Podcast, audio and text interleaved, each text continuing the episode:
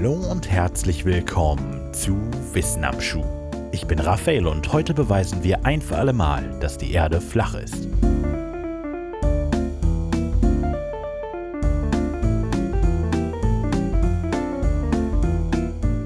Es wird oft irrtümlicherweise behauptet, dass die Gelehrten im Mittelalter immer noch davon ausgingen, dass die Erde eine Scheibe sei und Kolumbus seine Reise antrat, um zu beweisen, dass es nicht stimmte. Diese Version der Geschichte ist natürlich falsch. Pythagoras vertrat die Hypothese der runden Erde bereits im 5. Jahrhundert vor Christus. Er stützte sich dabei hauptsächlich auf seine Beobachtung, dass der Terminator des Mondes, also die Grenze zwischen der hellen und der dunklen Seite, im Laufe einer Mondphase unterschiedlich stark gekrümmt ist. Aus dieser Beobachtung schloss er, dass der Mond eine Kugel sein muss. Und wenn der Mond eine Kugel ist, dann wäre es vernünftig anzunehmen, dass es die Erde auch ist. Dabei blieb es allerdings nicht. In den nächsten Jahrzehnten untersuchten immer mehr Gelehrte die Form der Erde. Neben Pythagoras vertraten später auch Plato und sein Schüler Aristoteles diese Auffassung. Sie führten unter anderem Argumente wie die veränderten Positionen und Winkel bekannter Himmelskörper und Sternbilder in südlicheren Ländern an oder die Form des Erdschattens während einer Mondfinsternis. Im dritten Jahrhundert vor Christus bestimmte der griechische Astronom und Mathematiker Eratosthenes sogar den Umfang der runden Erde. Dafür vermaß er die Winkel der Schatten, die ein Lot in den Städten Syene und Alexandria zur Mittagszeit während der Sommersonnenwende warf. In Sien stand die Sonne im Zenit, warf also gar keinen Schatten. In Alexandria war der Schatten um 7 Grad vom Zenit entfernt. Die Distanz zwischen Sien und Alexandria muss also ein Fünfzigstel des Erdumfangs sein. Je nachdem, wie genau die Abstandsmessung zwischen den beiden Städten war, würde er einen Erdumfang von etwa um die 44.000 Kilometer herausbekommen. Am Äquator ist der Umfang tatsächlich fast 40.000 Kilometer. Dennoch ist die Berechnung beachtlich und zeigt, dass man mit ein bisschen Beobachtungsgabe und mathematischem Verständnis schon eine ganze Menge erreichen kann. Über die Jahrhunderte kamen immer mehr Beobachtungen dazu, die die Kugelform bestätigten und immer neue Methoden, um die Erde zu vermessen. Die Erde ist eine Kugel, etwa 40.000 Kilometer im Umfang, am Nord- und Südpol wegen der Rotation leicht abgeflacht und wird täglich von etlichen menschengemachten Objekten umrundet. Allerdings wissen wir wahrscheinlich alle, dass es einige Leute gibt, die diese seit Jahrtausenden bestehende und immer und immer wieder getestete wissenschaftliche Theorie anzweifeln und die Meinung vertreten, dass die Erde eine Scheibe ist. Oft wird die Idee der Scheibenerde als Verschwörungstheorie bezeichnet. Es handelt sich allerdings schlicht um Wissenschaftsleugnung. Das Resultat von Filterblasen, Lügen und dem in einer anderen Folge dieses Podcasts besprochenen Dunning-Kruger-Effekt. Ein viel diskutiertes Problem ist, wie viel Aufmerksamkeit dem Scheibenerde-Irrglaube geschenkt werden soll. Auf der einen Seite sollte man versucht sein, Leuten dabei zu helfen, einen Irrglauben zu überwinden und durch wiederholbare Experimente eine Theorie testen zu können. Eine Nobelposition. Auf der anderen Seite steht das Bedford-Level-Experiment und alles, was es uns über den flache Erdeunsinn verrät. Das Bedford-Level ist ein Teilbereich der Fens im Osten Englands, eine sumpfige Gegend nahe der Küste. Das Bedford-Level zeichnet sich dadurch aus, dass es zum einen sehr eben ist und zum anderen einen fast 10 Kilometer langen, schnurgeraden künstlichen Ablaufkanal beherbergt.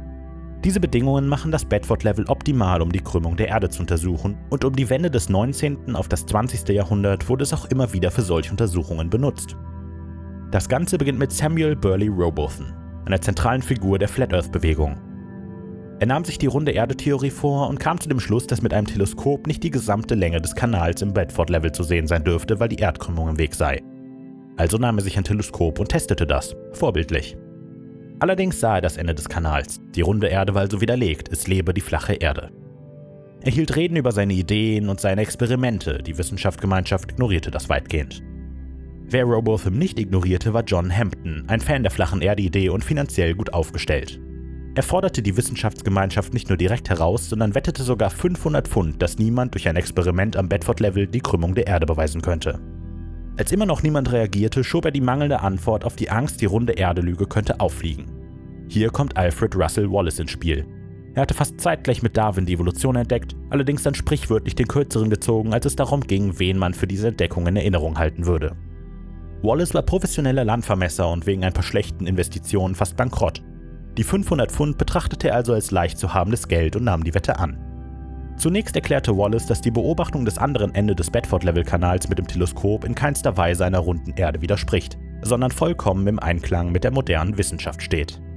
Robotham und Hampton hatten lediglich das Phänomen der atmosphärischen Refraktion beobachtet. Da die Dichte der Luft mit zunehmender Höhe abnimmt, wird Licht in der Atmosphäre in einer großen Kreisbahn gebrochen. Das konnten die beiden natürlich nicht wissen, weil sie absolute Laien auf einem Gebiet waren, das jahrelange Ausbildung benötigte. Der Dunning-Kruger-Effekt in seiner vollen Pracht. Also musste ein anderes Experiment her. Dafür wurden drei Boote auf dem Kanal transportiert, eins vorne, eins hinten und eines dazwischen. Alle Boote hatten eine Markierung in 4 Meter Höhe. Das Teleskop sollte so gerichtet werden, dass die Markierungen auf dem vorderen und hinteren Schiff auf gleicher Höhe waren. Die Position der dritten Markierung entschied dann über das Ergebnis. Auf einer flachen Erde sollte die dritte Markierung auf der gleichen Höhe sein wie die anderen beiden, auf einer runden muss die mittlere Markierung zwangsläufig über der Sichtlinie liegen. Ein Blick durch das Teleskop zeigte die mittlere Markierung fast einen Meter über der Sichtlinie. Damit hätte die ganze Sache geregelt sein sollen. Aber hier zeigt sich ein weiteres Merkmal der Vertreter einer flachen Erde.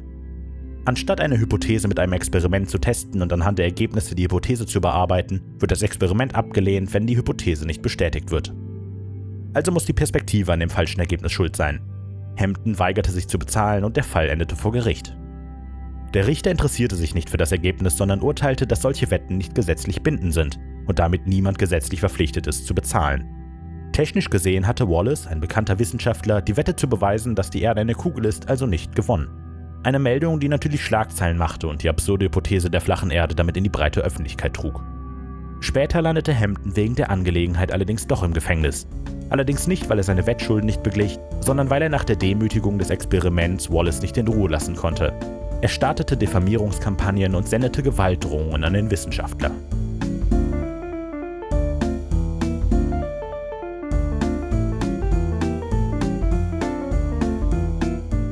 Links und Quellen für diese Episode findet ihr wie immer in der Beschreibung. Ich freue mich immer über konstruktive Kritik, Feedback, Anregungen oder ein einfaches Hallo.